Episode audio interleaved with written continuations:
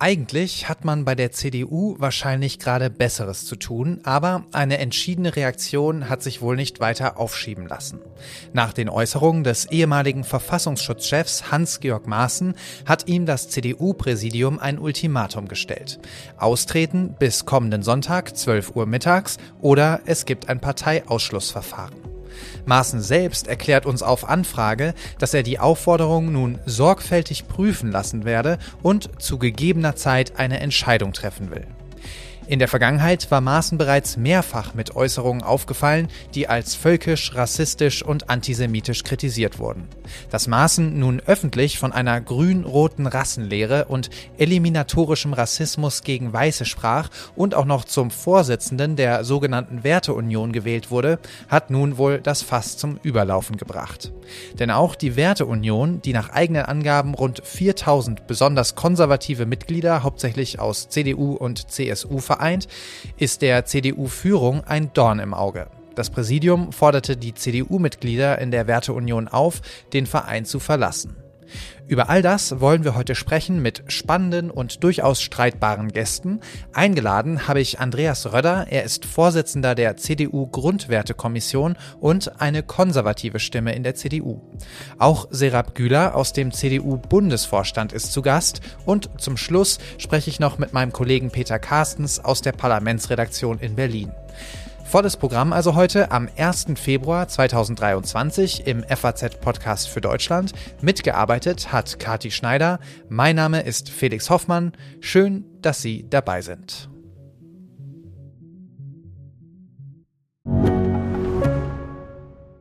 Ich bin Dr. Robin John, Allgemeinarzt in Schönebeck. Das ist 15 Kilometer von Magdeburg entfernt und trotzdem zu weit, um hier Nachwuchs zu finden. Immer mehr Praxen im Salzlandkreis bleiben unbesetzt und Patienten haben lange Wege und noch längere Wartezeiten. Das muss sich ändern. Die besondere Nähe der niedergelassenen Haus- und Fachärzte ist in Gefahr. Was die Gesundheitspolitik jetzt dringend ändern muss, erfahren Sie auf rettetdiepraxen.de.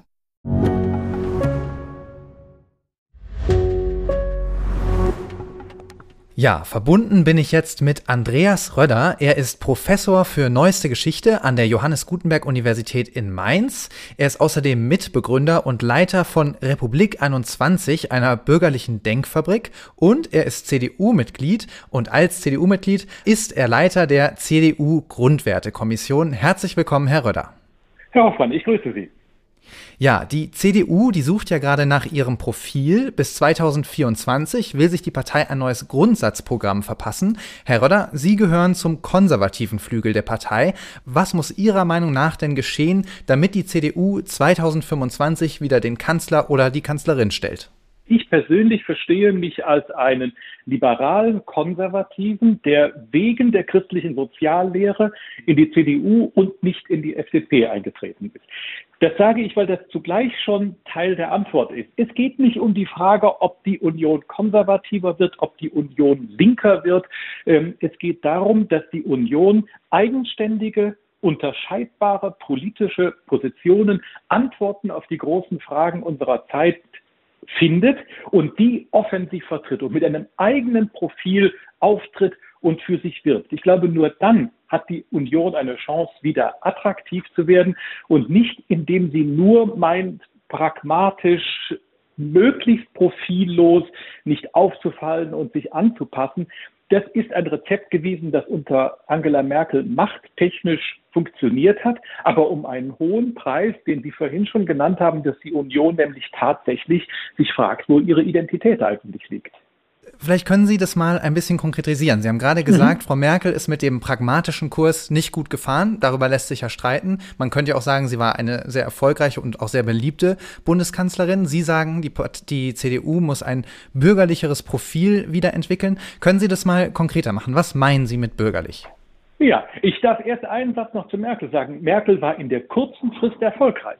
Aber wir sehen doch jetzt schon, welche langfristigen strategischen Versäumnisse in dieser Zeit entstanden sind. Egal, ob wir von der Energiepolitik sprechen, ob wir von der Migrations- und Integrationspolitik sprechen oder ob wir von der Sicherheitspolitik sprechen. Bürgerlich, wissen Sie, heißt vor allen Dingen äh, Selbstverantwortung, Subsidiarität, Pluralismus, Rechtsstaatlichkeit, Wettbewerbsorientierung und Technologieoffenheit. Das müssen für die CDU die Grundlagen, für eine bürgerliche Partei und auch für die CDU, die Grundlagen für wahre Problemlösungen sein, die auch strategischen Wert haben und sich strategisch ähm, äh, durchsetzen können. Als Beispiel Migrationspolitik. Die Union braucht dringend ein eigenes migrationspolitisches Konzept. Es geht doch nicht darum, ob jemand erst nach acht oder schon nach fünf Jahren Staatsbürger werden kann. Das soll man die Zugänglichkeit, die Möglichkeit erleichtern. Zugleich aber die Anforderungen präzisieren und, und sagen, wir haben ganz bestimmte äh, Erwartungen an die Migranten, die zu uns kommen und die müssen wir auch verbindlich äh, artikulieren. Das heißt, Offenheit und Verbindlichkeit zu verbinden. Das ist äh, die Grundlage für ein migrationspolitisches Konzept, das die Union nach links und nach rechts äh, unterscheidet. Äh, Sie haben es angesprochen, sich abgrenzen von rechts und von links. Das haben Sie ja auch bei einer Tagung Ihrer Denkfabrik R21 im vergangenen Jahr gefordert. Die mhm. hat stattgefunden unter dem Titel Wokes Deutschland, Identitätspolitik als Bedrohung unserer Freiheit. Da wurde viel drüber diskutiert im Anschluss. Was genau verstehen Sie denn unter Woke? Wokeness äh, ist eine Bewegung, die auf zwei Dinge zielt. Die erstens Menschen nach Gruppenzugehörigkeit einteilt und zweitens von kollektiven Benachteiligungen ausgeht. Ähm, und ähm, das widerspricht unserem äh, unserem bürgerlichen Verständnis, weil wir vom Individuum ausgehen und sagen, ähm, ich möchte ähm, mit einer Frau in unserer Gesellschaft aufgrund ihres Beitrags zu unserer Gesellschaft, ihrer politischen Positionen, wie auch immer ähm, politisch äh, zu tun haben und nicht auf ihrer, aufgrund ihrer Zugehörigkeit zum Kollektiv ähm, äh, des Geschlechts. Ähm, bürgerliche Gesellschaft, das war das große Versprechen des 19. Jahrhunderts. Dein Platz in der Gesellschaft hängt nicht davon ab, welchen, von welchem Stand und von welcher Herkunft du bist, sondern von deiner Leistung, deiner Bildung und deinem freien Willen. Und das, äh, Aber würden Sie denn in Abrede ja. stellen, dass es diese kollektive Benachteiligung gibt? Also das ist doch nicht abstreitbar, oder? So, ähm, aber es ist zu differenzieren. Bürgerliche Politik heißt immer, Benachteiligungen zu erkennen, ähm, Benachteiligungen abzustellen äh, im Sinne von Emanzipation. Natürlich ist bürgerlich eine emanzipatorische Bewegung. Und insofern hat ja übrigens die Woke-Bewegung auch durchaus einen emanzipatorischen Kern. Nur der hat sich ja vollständig, äh, vollständig ideologisiert. Und schauen Sie auf die Critical Race Theory, die sagt, Menschen, äh, äh Weiße sind per se rassistisch. Und wissen Sie, das ist eine stigmatisierende Gruppenzuschreibung, die ich als Bürgerlicher absolut nicht mitgehen kann. Und da finde ich, muss bürgerliche Politik ganz eindeutig das Stoppschild aufstellen. Und da muss bürgerliche Politik streiten. Äh, wir erleben, dass äh, woke Politik äh, hier im, Diskurs ähm, den Diskurs blockiert durch Moralisierungen, durch Stigmatisierungen.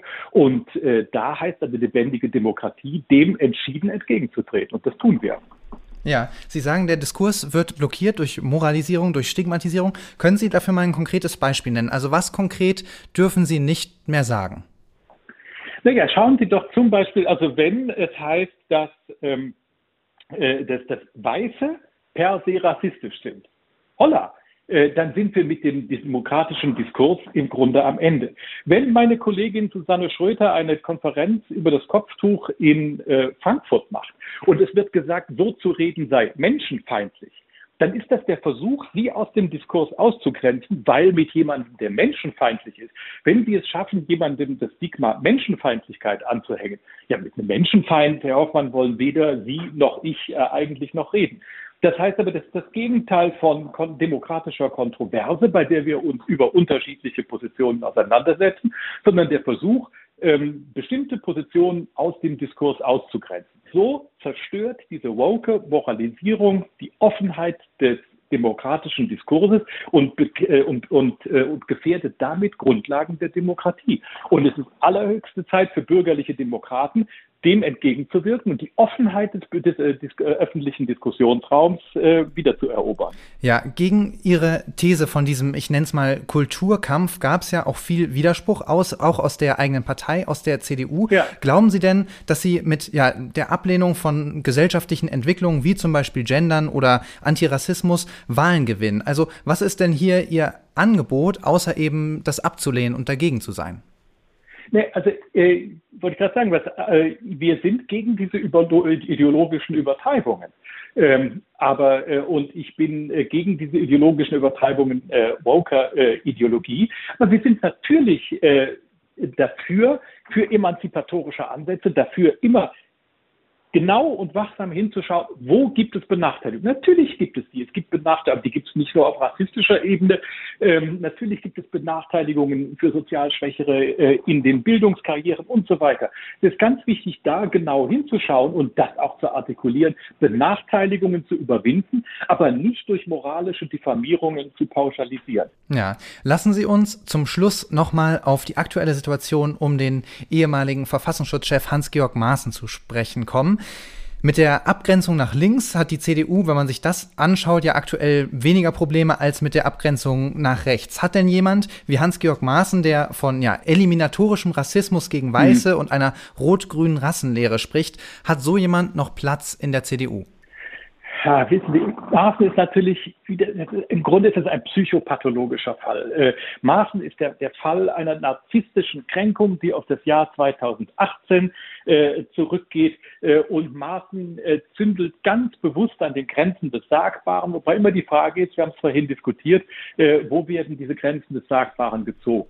Aber es ähm, ist bei rot-grüner Rassenlehre, ja, ist da nicht die Grenze überschritten? Ja, pass auf also passen Sie auf, ich finde, der eliminatorische äh, Rassismus, oder wie er es gesagt hat, der ist ganz schwierig, weil er natürlich ähm, mit dem eliminatorischen Antisemitismus, äh, das ist eine Begrifflichkeit von Daniel Goldhagen von 1995, äh, bewusst anspielt. Wir lassen uns jetzt schon wieder auf eine Diskussion ein, die jemand wie Hans-Georg Maaßen ja ganz bewusst provoziert, weil er immer wieder an diesen Grenzen ähm, des Sagbaren zündelt. Und da gibt es Dinge, wo ich sage, No-Go. Es gibt Dinge, äh, wo man sagen würde, also wenn man mal genau hinguckt, äh, und äh, das Argument einmal umdreht, äh, ist es nicht mehr ganz so eindeutig. Die Frage ist halt immer, wo ist der Grund für Widerspruch und Ablehnung und wo ist der Grund für äh, einen Parteiausschluss? Ich meine, die CDU erlebt hier ihren Tilo Sarrazin, und ich würde mal so sagen, der Parteiausschluss von Sarrazin hat der SPD nicht gut getan. Vor allen Dingen das Verfahren hat ihr nicht gut getan. Und es stärkt ja immer nur die Aufmerksamkeit äh, für ein solches Thema. Eine Aufmerksamkeit, von der Politikwissenschaftler uns sagen, rechte Populisten warten nur darauf, äh, äh, genau diese Dinge äh, auszubeuten. Insofern tut sich die CDU keinen Gefallen, wenn sie über jedes Stöckchen springt, was Hans-Georg Maaßen ihr hinhält. Mhm. Jetzt geht der Präsidiumsbeschluss ja noch einen Schritt weiter. Der hat sich nämlich auch mit der sogenannten Werteunion beschäftigt. Eine Mitgliedschaft dort, die sei nicht mit einer CDU-Mitgliedschaft vereinbar, so lautet der Beschluss. Ist es hier nicht Ihre Partei, die CDU, die ihren eigenen Mitgliedern ja ein Stück weit den Mund verbieten will? Ja, ja, das ist schon problematisch. Das, äh, das können Sie sagen, ist eine kleine Gruppe innerhalb der CDU, aber es sind ein paar tausend Leute. Und zu sagen, das, was die da machen, ist unvereinbar mit der CDU, ist natürlich schon ein ziemlich pauschales Urteil. Und ähm, wissen Sie, ich sehe das Ganze immer so äh, auch auf, auf der demokratietheoretischen Ebene. Und ich kenne äh, politikwissenschaftliche Studien, jetzt rede ich mal über die politische Linke, die sagt, eine politische Linke, ähm, die angefangen hat, ihre eigene Klientel zu diffamieren. Hillary Clinton damals mit den Deplorables, sie hat die Trump-Wähler gemeint, aber alte Wähler der Demokraten äh, damit getroffen. Ähm, das, sie treiben die eigenen Wähler ins rechtspopulistische Lager und die sind, die warten nur drauf und sind geschickt darin, genau das abzufangen.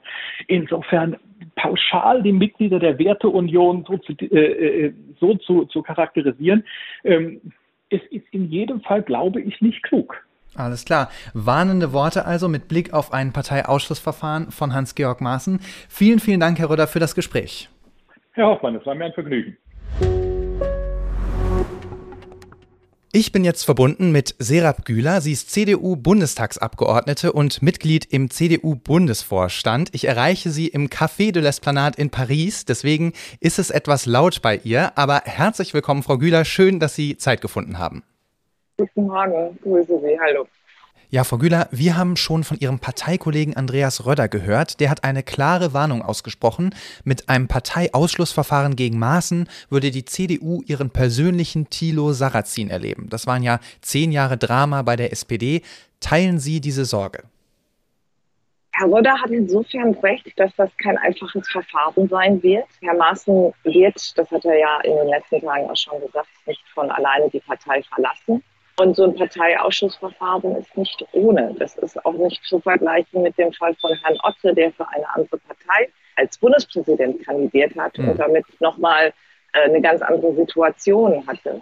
Das wird kein einfaches Verfahren, das ist aber trotzdem richtig. Es ist auch symbolisch meines Erachtens absolut richtig, dass die Partei hier Herrn Maaßen gegenüber ganz klar zeigt, dich wollen wir in unserer Partei nicht mehr haben, weil du mit dem, was du sagst, was du vertrittst und auch mit der Organisation der sogenannten Werteunion nichts mit der CDU eigentlich zu tun hast. Und unseren Werten, die wir als Partei vertreten, einfach äh, bei dir nicht mehr, nicht mehr sehen.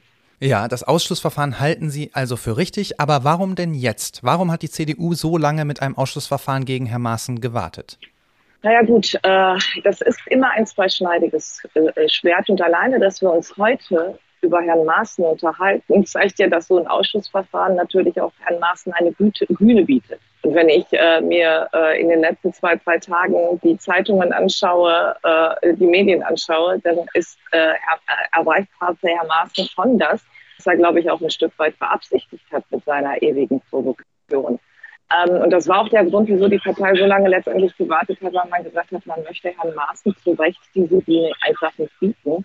Es geht aber irgendwann nicht mehr. Dann hat er halt seine drei Tage Medienpräsenz. Äh, äh, und dann ist hoffentlich irgendwann mal auch wieder gut und wir können uns als, als, als Partei auch wieder mit anderen Dingen beschäftigen. Ja, Sie haben die Werteunion schon angesprochen. Das ist ja sehr spannend. Das Präsidium der CDU hat sich in seinem Beschluss ja nicht nur mit Maßen auseinandergesetzt, sondern eben auch sich klar gegen die Werteunion positioniert.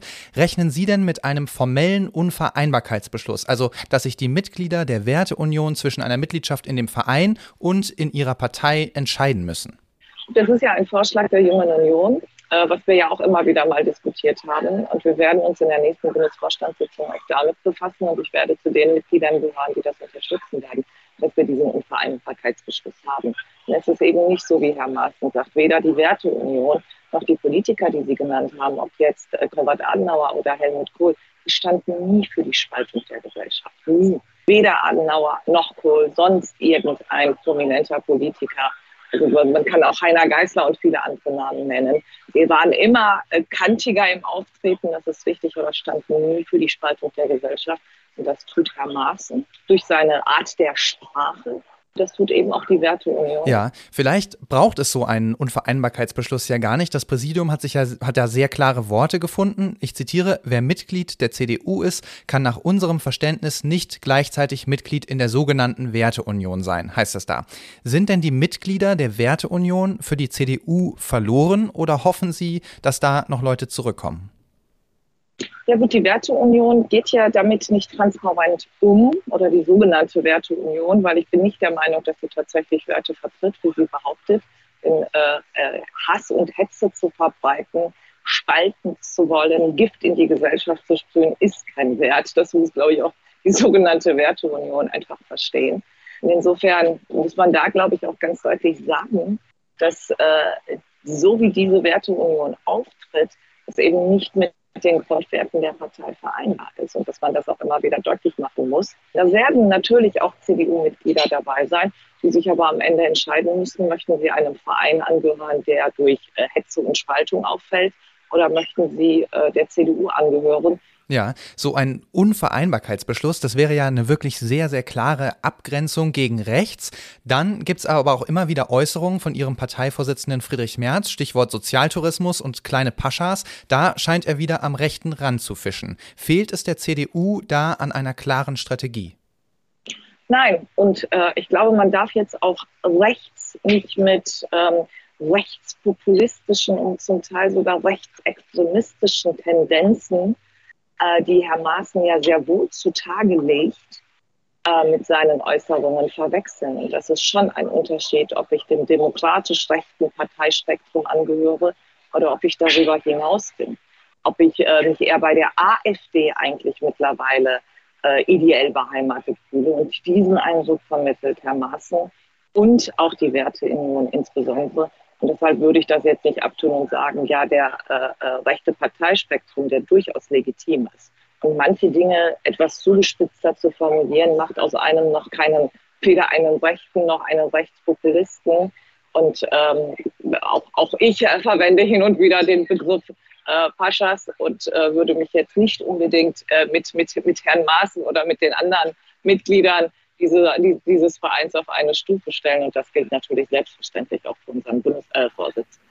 Ja, wie steht es denn auch mit der Abgrenzung nach links? Die betont ja auch Herr Merz immer wieder und auch Herr Röder hat in unserem Gespräch äh, ja die Moralisierung und Stigmatisierung von bürgerlichen Positionen durch die sogenannten Woken als ja zentrale Herausforderung in unserer Demokratie umschrieben. Wie sehen Sie das denn?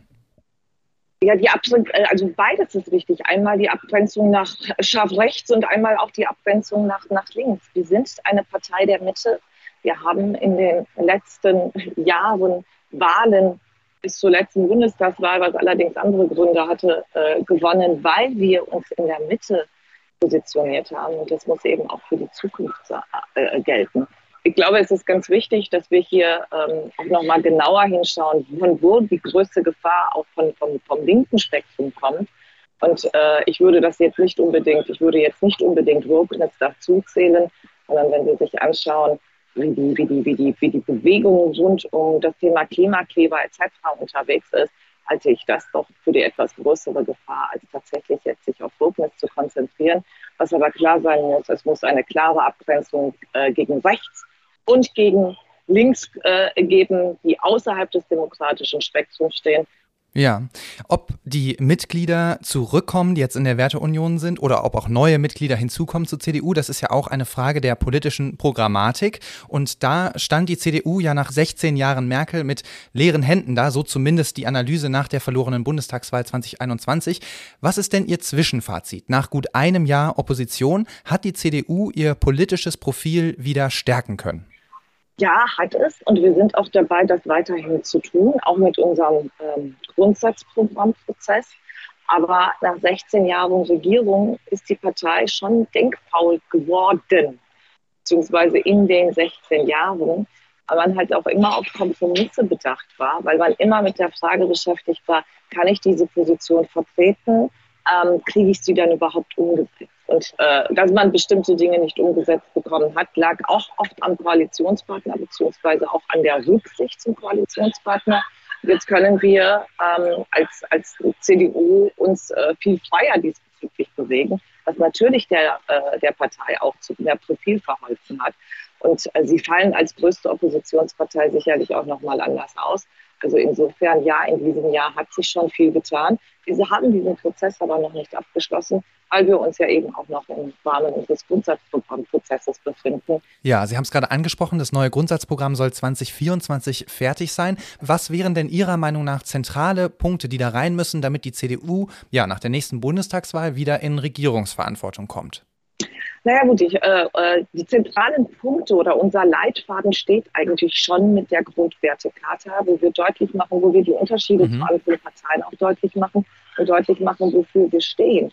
Dass wir eben die Partei sind, die äh, natürlich sich auf den Einzelnen fokussiert, auf den einzelnen Menschen, das Kollektiv aber auch nicht außen vor lässt. Und damit haben wir eigentlich ein Alleinstellungsmerkmal, dass es für uns ganz stark auf Leistung und Eigenverantwortung ankommt und dass die Solidargemeinschaft dann da ist, wenn die Person nicht auf eigenen Beinen stehen kann, diese Kraft nicht aufbringen kann, wie aber an die, an die, an die Leistung, an, an jeden Einzelnen glauben und an seinen Beitrag für die Gesellschaft. Und damit haben wir schon Alleinstellungsmerkmal. Und das ist unser Leitfaden für all die anderen Themen. Natürlich werden wir uns intensiver mit dem Thema Rente beschäftigen. Jetzt ein paar äh, inhaltliche Einzelthemen zu nennen. Das andere ist ja das große Ganze sozusagen. Wie gesagt, unser, unser Leitmotiv.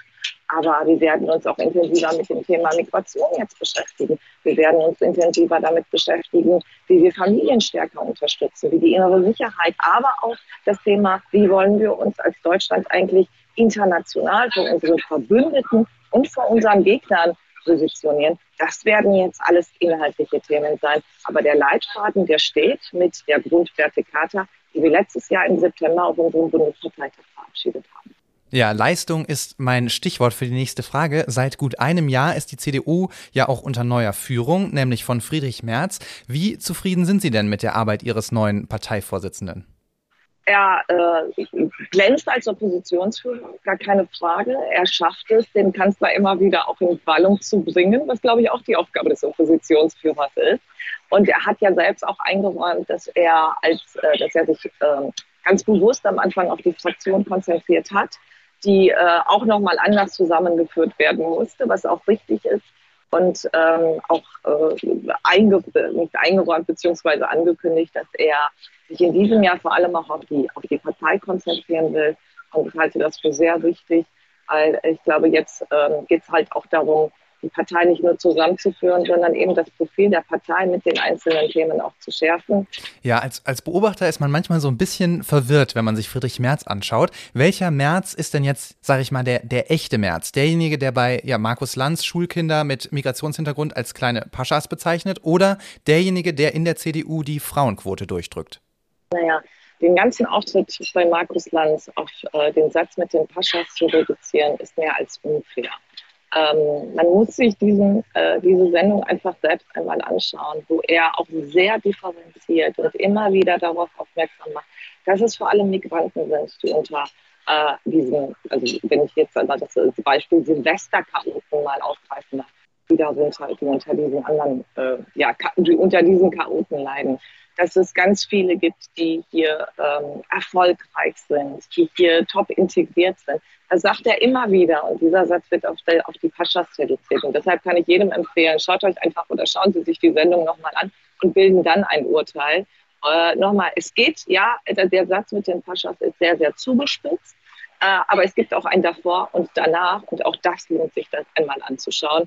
Deshalb ähm, würde ich nicht sagen, dass, äh, würde ich das gar nicht auf das reduzieren wollen und von dieser Reduktion ein Bild von März ableiten. Man muss, glaube ich, wirklich das ganze Bild schauen. Mhm. Also ist der echte März derjenige, der die Frauenquote durchgesetzt hat in der CDU?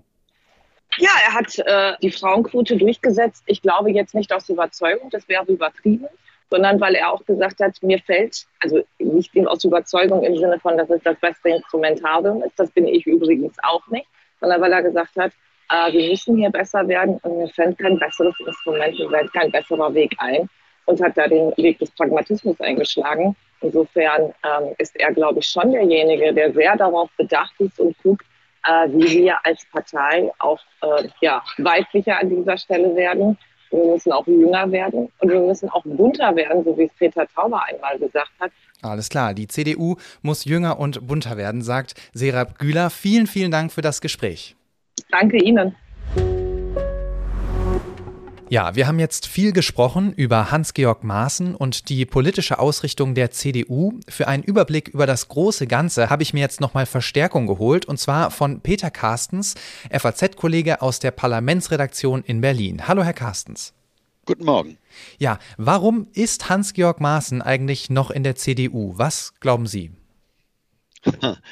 Aus seiner Sicht ist es äh, eine relativ äh, günstige Konstellation für ihn, weil solange er in der CDU ist, findet das, was er sagt, eine gewisse Aufmerksamkeit. Wenn er eines Tages nicht mehr in der CDU ist, ist er irgendein mehr oder weniger selbstradikalisierter Bürger mit einer bürokratischen Vergangenheit, äh, dessen Tweets einige folgen, der aber keine breitere Öffentlichkeit mehr bekommen wird. Insofern ist die CDU für Hans-Georg Maaßen derzeit wohl hauptsächlich äh, ein Vehikel äh, seiner Eitelkeit.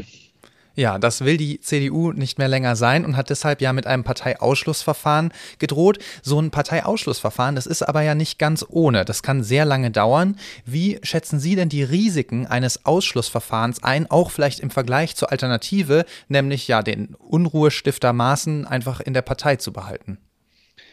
Ähm, ein Ausschussverfahren muss zunächst mal berücksichtigen ähm, die innerparteiliche Situation. Also repräsentiert der, äh, den man auszuschließen beabsichtigt, eigentlich eine relevante Strömung innerhalb der Partei? Spricht er für viele, auch wenn er Unangenehmes spricht?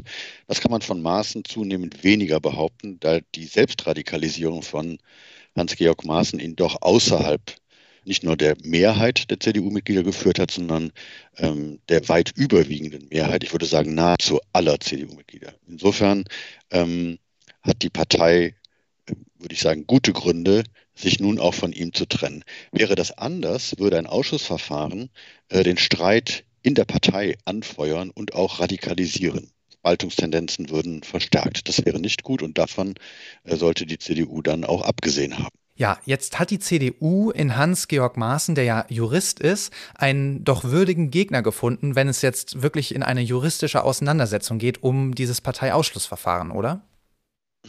Also die Würde eines Gegners richtet sich nicht nach seiner juristischen Kompetenz. Das muss man von vornherein sagen. Jeder lässt sich in solchen Verfahren von versierten Fachanwälten vertreten. Das tut auch äh, Hans-Georg Maaßen, hat er ja auch mehrfach schon bekundet. Aber Hans-Georg Maaßen ist selbst ein versierter, ich würde auch sagen gewiester Verwaltungsjurist. Er hat ja Jahre, wenn nicht Jahrzehnte im Bundesministerium des Inneren, auch in führenden Positionen als Abteilungsleiter äh, zuletzt gearbeitet. Also der weiß schon, worum es geht und äh, die äh, CDU ist bestens beraten, äh, da nicht irgendwelche äh, kleinen dusseligen Verfahrensfehler zu begehen, die anschließend dazu führen, dass der Ausschluss nicht rechtskräftig wäre, sofern er denn ähm, stattfindet. Sonst droht das Szenario Tilo Sarrazin, oder? Das droht ohnehin. Also es gibt ein dreistufiges Verfahren. Äh, dreimal äh, ist Partei intern auf Kreis-, Landes- und dann Bundesebene. Und dann kann der ordnungsgemäße Gang des Verfahrens noch vor den normalen Gerichten angegangen werden. Das ist also, da stehen auch mindestens zwei Instanzen noch zur Verfügung. Das Ganze kann sich über Jahre hinziehen. Ja, ein langer Weg also noch bis zum Parteiausschuss von Hans-Georg Maaßen. Lassen Sie uns zum Schluss nochmal auf Friedrich Merz und die CDU allgemein blicken. Erklärtes Ziel von Friedrich Merz ist es ja, das konservative Profil der CDU wieder zu stärken oder insgesamt das politische Profil der CDU. Haben Sie denn den Eindruck, dass es da in der Partei eine genaue Vorstellung darüber gibt, was das zu bedeuten hat? Äh, nee, den Eindruck habe ich explizit nicht. Die Partei ringt jetzt still mit sich. Früher hat sie lautstark mit sich äh, gerungen mit dem ähm, Abgang äh, von Angela Merkel von der politischen Bühne. Äh, ist, ist es wieder möglich, sozusagen breiter auch zu streiten, zu diskutieren, weil nicht immer gleich die Machtfrage gestellt wird. Aber äh, die, Zeit, die Partei hat sich eine gewisse Zeit genommen, um nach äh, den vielen Jahren des Regierens und des, der inhaltlichen Verarmung äh, sich neu zu orientieren. Dabei ist sie noch nicht besonders weit fortgeschritten. Auf dem letzten Bundesparteitag ähm, hat sie einige Weichen neu gestellt. Wir erinnern uns an die sehr lebhafte Diskussion ähm, um die Frage der Quotierung von Frauen in mhm. Gremien. Ähm, da hat sie sich eher auf einen Weg der Modernität begeben, als äh, auf dem alten Pfad eines strikt konservativen Welt- und auch Frauenbildes äh, zu fahren.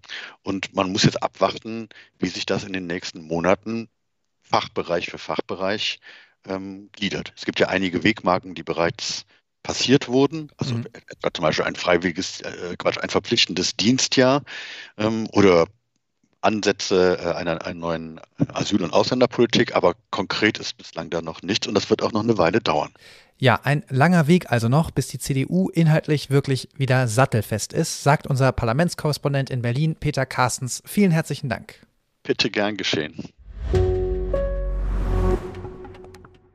Ein Sarrazin-Moment für die CDU, aber vielleicht einer, der sich nicht mehr vermeiden ließ. Spannende Gespräche heute mit durchaus unterschiedlichen Einschätzungen. Da stehen der CDU womöglich unruhige Zeiten bevor. Wir bleiben auf jeden Fall für Sie dran. Morgen ist mein Kollege Andreas Krobock hier für Sie da. Bis dahin, ciao.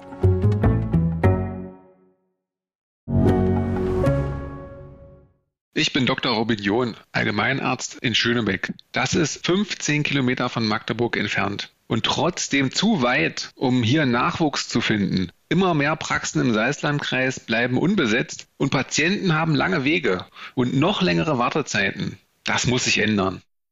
Die besondere Nähe der niedergelassenen Haus- und Fachärzte ist in Gefahr. Was die Gesundheitspolitik jetzt dringend ändern muss, erfahren Sie auf rettetdiepraxen.de. you